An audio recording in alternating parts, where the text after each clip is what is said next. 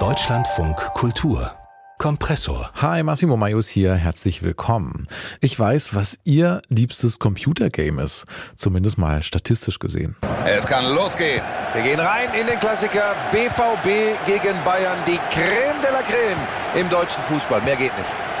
Ja, den Klassiker im Fußball, den kann man auch im Klassiker der Gaming-Welt spielen, bei FIFA. Dieses Spiel war auch im letzten Jahr wieder das meistgekaufte Game hier in Deutschland. Das hat gerade der Deutsche Gameverband rausgebracht. Der hat eine Liste veröffentlicht mit eben den meistverkauften Games des letzten Jahres. Und diese Liste wollten wir uns mal genauer anschauen. Was ist hier in Deutschland besonders beliebt? Was wird hier richtig viel gespielt? Und was erzählt uns das über die Gaming-Kultur hier? Das habe ich besprochen mit zwei herausragenden Gaming-KennerInnen, mit Ray Grimm. Sie ist leitende Redakteurin von gleich mehreren großen Gaming-Magazinen wie Game Pro zum Beispiel und GameStar und auch mit dem Kulturjournalisten und Gamekritiker Markus Richter, den Sie auch hier aus dem Kompressor-Podcast kennen. Und ich habe beide erstmal gefragt, ob das für Sie wirklich keine Überraschung ist oder vielleicht doch eine Überraschung, dass FIFA jetzt seit 30 Jahren so unheimlich beliebt ist hier in Deutschland. Warum ist das so? Ich glaube, das ist so die am, am allerwenigsten überraschende ja, Nachricht auf dieser ganzen Liste, weil FIFA einfach so ein Stable ist, gerade in Deutschland, in so einem Land, das halt einfach so, ich sag mal, Fußball blutet und atmet, wenn man so möchte. Dann ist das, glaube ich, war das absolut abzusehen. Also es gibt immer schon so Witzeleien und Wetten, so nach dem Motto, hey, wird's dieses Jahr mal nicht FIFA auf Platz eins? Und äh, ich glaube, das Jahr müssen wir noch sehen. FIFA ist sozusagen Bayern München der Gaming-Welt, wobei du, Markus, das auch ein bisschen kritisch siehst tatsächlich. Das ist kein Spiel, was du besonders gerne magst, ne? Nee, aber das sind zwei verschiedene Sachen, ne? Also ich mag, also weder dieses Spiel sozusagen noch generell Sportspiele. Ich, dieses Spiel mag ich besonders nicht, weil Electronic Arts sich in den vergangenen Jahren sozusagen Mühe gegeben hat, das Finanzierungsmodell auf eine Art und Weise zu gestalten mit Micropayments und sozusagen ich sage das jetzt, ist es kein juristischer Begriff, glücksspielähnlichen Zuständen, die da auch vorkommen was ich sehr skeptisch sehe. Aber in der anderen Seite finde ich das sozusagen ganz wenig überraschend, dass das Spiel ganz oben steht, weil uns das auch gleich was ganz Wichtiges über Deutschlands SpielerInnen verrät. Nämlich, SpielerInnen sind eben nicht Menschen, die alle so einen eklektischen Geschmack haben und ganz viele verschiedene Sachen spielen, sondern es gibt einfach ganz viele Menschen, die spielen FIFA. Also für die ist nicht Computerspielen ein Hobby, sondern mhm. FIFA spielen. Und die kaufen natürlich jedes Jahr den aktuellsten Titel. Und das macht, dass er dann ganz oben landet. Das ist tatsächlich, ähm, das siehst du in der ganzen Liste, nämlich, die wir ja sehen, dass viele Leute halt einfach, ähm, ich glaube, wenn wir halt über GamerInnen reden, dann denken wir halt wirklich ganz oft einfach auch zu Unrecht an Leute, die sich jedes neue Spiel kaufen und irgendwie ihre ganze Freizeit da reinstecken und einfach super viele unterschiedliche Sachen machen. Und ja, klar, die Leute gibt's auch, aber es gibt da wirklich auch die Leute, die kaufen sich nur so ihre ein, zwei Spiele pro Jahr, egal ob das jetzt ein, ein FIFA, ein Call of Duty oder halt ein, ein Pokémon-Spiel ist. Die sind halt Pokémon-Fans, die kennen das vielleicht aus ihrer Kindheit und holen sich das und ne, ähnlich ist es bei FIFA. Also es gibt Fans von bestimmten, sagen wir mal, Franchises, die informieren sich vielleicht auch gar nicht drüber, sondern die wissen, ah ja, jedes Jahr kommt zu dem Zeitpunkt kommt ein Spiel von der Reihe aus und holen sich das und halten da auch wirklich lange dran fest. Also wir sehen das auch immer bei uns auf den Webseiten, dass Leute einfach sehr, sehr lange Spiele spielen und nicht nur quasi so von einem zum anderen rennen. Klar, die Leute gibt's auch, aber ja, es gibt halt einfach Fans von bestimmten Reihen. Und wie Markus sagte, na, es gibt einfach Leute, die spielen nur ein Pokémon. Da hast du auch quasi die Liste jetzt schon fortgesetzt, Ray, ne? Also irgendwie auf Platz zwei ist Pokémon. Auf Platz 4 ist dann Call of Duty, dann gibt's Lego Star Wars, es gibt Gran Turismo. Das sind so Titel, die sogar mir, der wirklich kein, kein Gamer ist, äh, sofort was sagen, weil ich die alle schon so oft gehört habe. Kann man das so zusammenfassen, dass das so eine konservative, wenig experimentierfreudige Gaming-Kultur hier in Deutschland ist? Hm, Soweit würde ich gar nicht gehen. Also ich glaube, weil das, das Problem an dieser Liste, was ich auch sagen muss, ist halt, dass sie zeigt halt die PC- und die Konsolenspiele, die teilweise digital und teilweise im Retail rauskommen. Aber es zeigt halt zum Beispiel die vielen Facetten, die es gibt nicht. Das sind halt so die super Blockbuster. Und das sind halt natürlich vertraute Franchises. Das heißt, sind Franchises, hast du ja gerade selbst schon gesagt, die Leute kennen, selbst wenn sie nicht im Gaming drin sind. Das heißt, gerade jetzt, wir hatten vor zwei Jahren eine neue Konsolengeneration. Das heißt, neue Leute kommen dazu. Das heißt, die kaufen sich natürlich dann auch an vielen Punkten erstmal die Namen, die sie vielleicht schon mal gehört haben. Und wenn das ihnen gefällt, dann gucken sie halt weiter. Aber was sie halt nicht abgebildet werden, sind halt zum Beispiel, ja, diese ganzen, die kleineren Spiele, die halt dann vielleicht nur fünf oder zehn Euro kosten, die Indie-Kultur, die nur über Downloads ist, über Quellen, die halt auch gar nicht hier mit reinfließen, sowas wie ein Steam oder ein Itch.io, ein Good Old Games, mhm. die viele vielleicht auch, die sich nicht mit dem Hobby beschäftigen, gar nicht kennen. Und ich glaube, man darf halt nie untersch ähm, unterschätzen, einmal, wie viele Leute diese Gratis-Spiele spielen und wie viele Leute Leute auch gerade erst in dieses Hobby kommen durch neue Konsolen oder vielleicht auch durch die Pandemie, wo Leute sich einfach gesagt haben, okay, ich brauche irgendeine Art von Beschäftigung, sich dann ihre erste Konsole oder ihren ersten Gaming-PC geholt haben. Genau, also das heißt, ich wäre immer vorsichtig damit, da quasi so zu endgültige Schlüsse zu ziehen auf mhm. dieser Liste, weil da schon genaue Einschränkungen letztendlich da sind, wie die gewählt werden. Genau, ist wie bei der Musik auch, ne? Also wenn Helene Fischer da auf Platz ja. 1 ist in den Charts, heißt es natürlich nicht, dass alle irgendwie Helene Fischer hören, sondern es eine sehr ausdifferenzierte Musikkultur gibt, wie es auch eine ausdifferenzierte Gaming-Kultur gibt. Ja. Was würdest du sagen, Markus? Ich, was sagt uns diese Liste? Ich, ich möchte das sozusagen genau unterstreichen, dass man natürlich sozusagen viel Spaß damit haben kann, da Dinge reinzuinterpretieren, dass ich aber auch davon abraten würde, sagen, das endgültige Fazit über Gaming-Kultur in Deutschland da mhm. zu ziehen, weil es ist genau wie du gesagt hast, Film lässt sich es ähnlich machen. Ne? Nur weil James Bond ganz oben steht, heißt das nicht, dass wir keine Filmkultur haben oder dass Leute nicht Filme mögen. Ich finde, diese Liste ist so ein bisschen was wie Ikea, könnte man sagen. Ne? Also das ist schon was Neues, aber wir kennen das irgendwie. Und das heißt, wenn man also in eine Wohnung reinkommt und sich diese ganzen Möbel anguckt, dann erkennt man sozusagen den Geschmack so, das ist alles, irgendwie weiß man, was das ist, aber es ist trotzdem was Neues. Dieses Jahr rausgekommen, ich habe mir mal das neue irgendwie Sofa gegönnt und so. Sowas kann man darüber, glaube ich, lesen. Und es spielt auch eine Rolle, das mit dem Geld ausgeben. Das sind halt eben die Titel, die umsatzstärksten sind, sind auch die teuersten. Und dann fragt man sich natürlich so, mache ich jetzt ein neues Experiment oder nicht? Und von daher würde ich sagen, also ja, man kann sagen, Spieler, die viel Geld für einen einzelnen Titel ausgeben, tun das eher, dass sie das Bekannte nochmal kaufen. Man kann aber auch das umgedreht sagen, naja, in dem Segment gibt es eigentlich auch nicht so viel Innovation, weil die passiert eben woanders. Mhm. Und wenn etwas in diesem Blockbuster-Bereich ankommt, dann ist das schon sehr gut abgehangen. Ich würde gerne nachher nochmal über Innovation auch sprechen in Deutschland und so, weil es natürlich passiert ja ganz viel. Habt ihr jetzt auch klar gemacht. Es gibt natürlich sehr viel, was da, was da auch an Neuem äh, passiert. Noch eine Sache, die mir aufgefallen ist, dass in dieser Liste jetzt außer Call of Duty, wenn ich das richtig sehe, gar nicht so viele Shooter zu finden sind. Ist es? Nein. Nein. Es ist, glaube ich, vor allem auch so, weil da keine Free-to-Play-Titel drin sind. Mhm. Was da nicht viel drin ist, sind Shooter, die eine Geschichte erzählen. Mhm. Wenn man aber heutzutage Menschen fragt, spielt ihr Shooter, dann sagen die meistens ja und dann meinen die damit aber sowas wie einen Fortnite oder ja. sowas wie einen Warzone, nämlich Free-to-Play-Titel, wo man sich hervorragend gegenseitig ins Gesicht schießen kann oder Räuber und Gendarmen spielen, je nachdem, welches Bild man nimmt. Das ist halt ein Hobby. Das hat aber wenig sozusagen mit dieser Art von Gaming zu tun. So sehe ich das zumindest. Würde ich tatsächlich unterstreichen. Also das ist halt so letztes Jahr, wie gesagt, die Free-to-Play-Shooter, die oder halt Free-to-Play-Spiele, das ist halt ein riesiger, riesiger Markt. Und das sind teilweise Spiele, die wirklich schon lange existieren. Also so ein Fortnite, ich weiß jetzt gar nicht mal, wann das rausgekommen ist, 2016, 17. Also ne, es ist, hat schon etliche Jährchen auf dem Buckel, aber es ist trotzdem noch, macht unglaublich viel Geld und ist noch immer unglaublich groß. Gerade letztes Jahr dann auch noch mal größer geworden durch ein paar Veränderungen.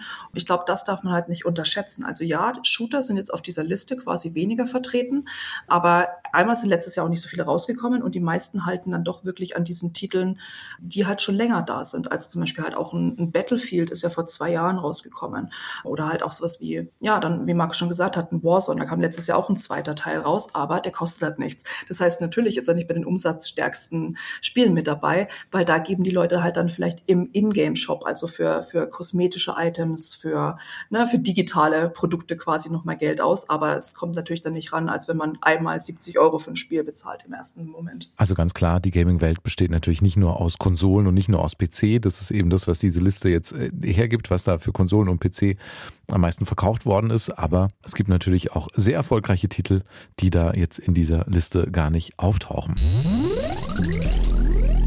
Diese Liste bezieht sich natürlich nur auf Verkaufszahlen hier in Deutschland. Ich wollte aber auch gerne über Deutschland hinausschauen und habe Ray Grimm und Markus Richter gefragt, ob diese Liste mit FIFA und vielen Sportgames und so vielen Fortsetzungsgames, ob die auch weltweit irgendwie aussagekräftig ist oder ist das tatsächlich eine typisch deutsche Liste? Ich finde das nicht so sehr typisch deutsch. Also ich, man könnte wahrscheinlich sagen, wenn man diese Liste irgendwie Titel für Titel auseinander nimmt, kann man da bestimmt Sachen finden. Und Sportspiele, ja, vielleicht. Aber so generell ist zumindest, und das ist ein wichtiger Unterschied, den man machen muss, wenn man in den reichen Ländern guckt, sieht es überall ähnlich aus. Es sind also diese Fortsetzungstitel für die großen Konsole. Es ist viel Sport.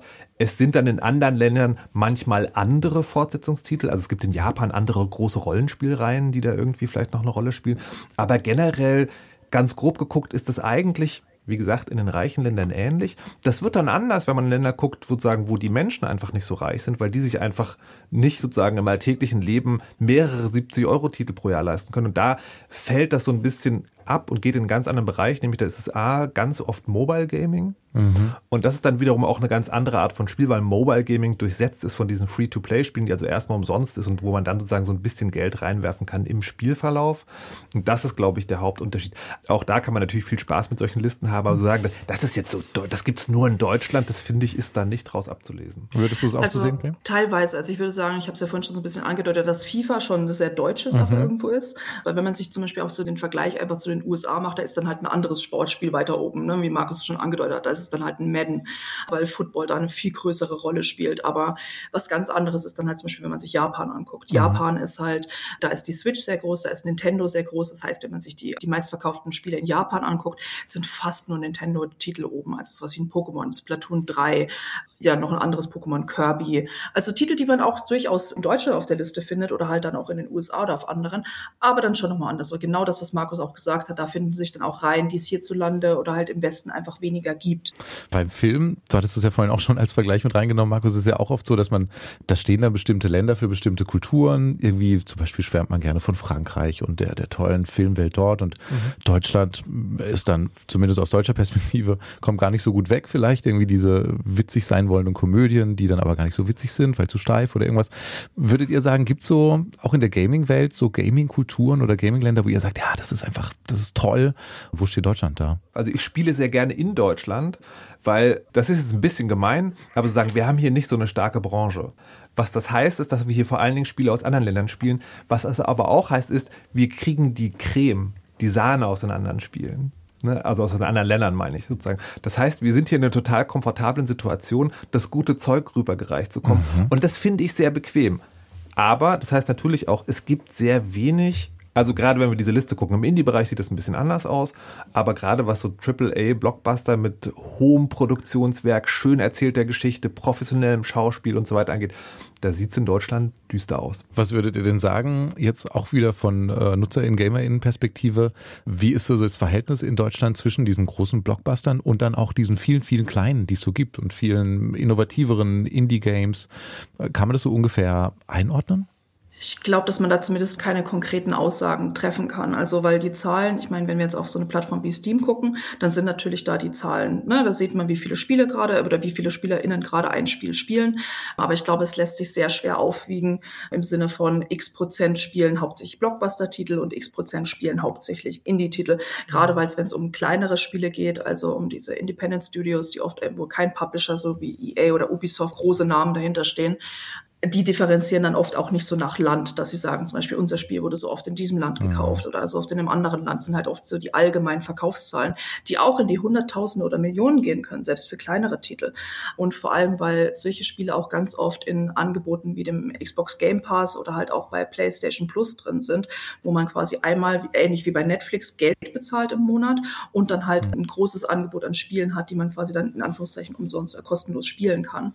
Und das verfälscht das Ganze halt auch nochmal so so ein bisschen, weil diese Indie-Studios kriegen oft Geld von Publishern wie eine Microsoft, um halt vielleicht sogar eine Zeit lang exklusiv im Game Pass zu sein.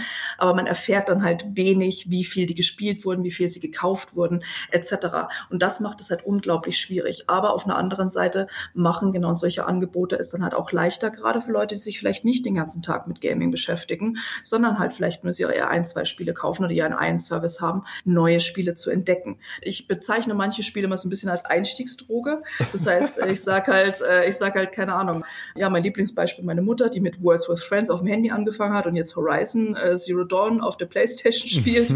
Na, es gibt halt immer so ein bisschen so einen Einstieg für Leute, wie sie halt reinkommen. Wie ist das für dich, Markus? Weil, also, wenn du hier in unserer Sendung Spiele vorstellst, hast du ja ganz oft eher unbekanntere, kleinere Spiele. Wie würdest du das Verhältnis so ungefähr einschätzen? Man kann es halt nicht beweisen, wie Ray gerade erklärt hat und auch warum. Man kann sich aber sicherlich hinstellen und sagen, es wird wahrscheinlich so sein, dass es für die großen Blockbuster ein größeres Publikum Publikum gibt, als für die kleineren Indie-Titel. So, und dann ist ja immer sozusagen das nächste Extrem, was man gehen, aha, die Deutschen spielen nur diesen großen Pop-Scheiß und niemand möchte sozusagen sich mit dem kleinen intellektuellen Zeug beschäftigen. Ich möchte jetzt meine Einstiegsaussage über meine sportlichen Interessen Lügen strafen und ein Bild aus dem Fußball benutzen. Mhm. Es, gibt halt, es gibt halt die erste Liga und jeder, auch der sich nicht für Fußball interessiert, weiß, was ein Bayern München ist. Mhm. Es gibt aber auch die zweite, dritte und sogar die vierte Liga. Und auch da sind hunderttausende Menschen unterwegs, geben einerseits Geld aus und sind andererseits Feuer und Flamme für bestimmte Dinge.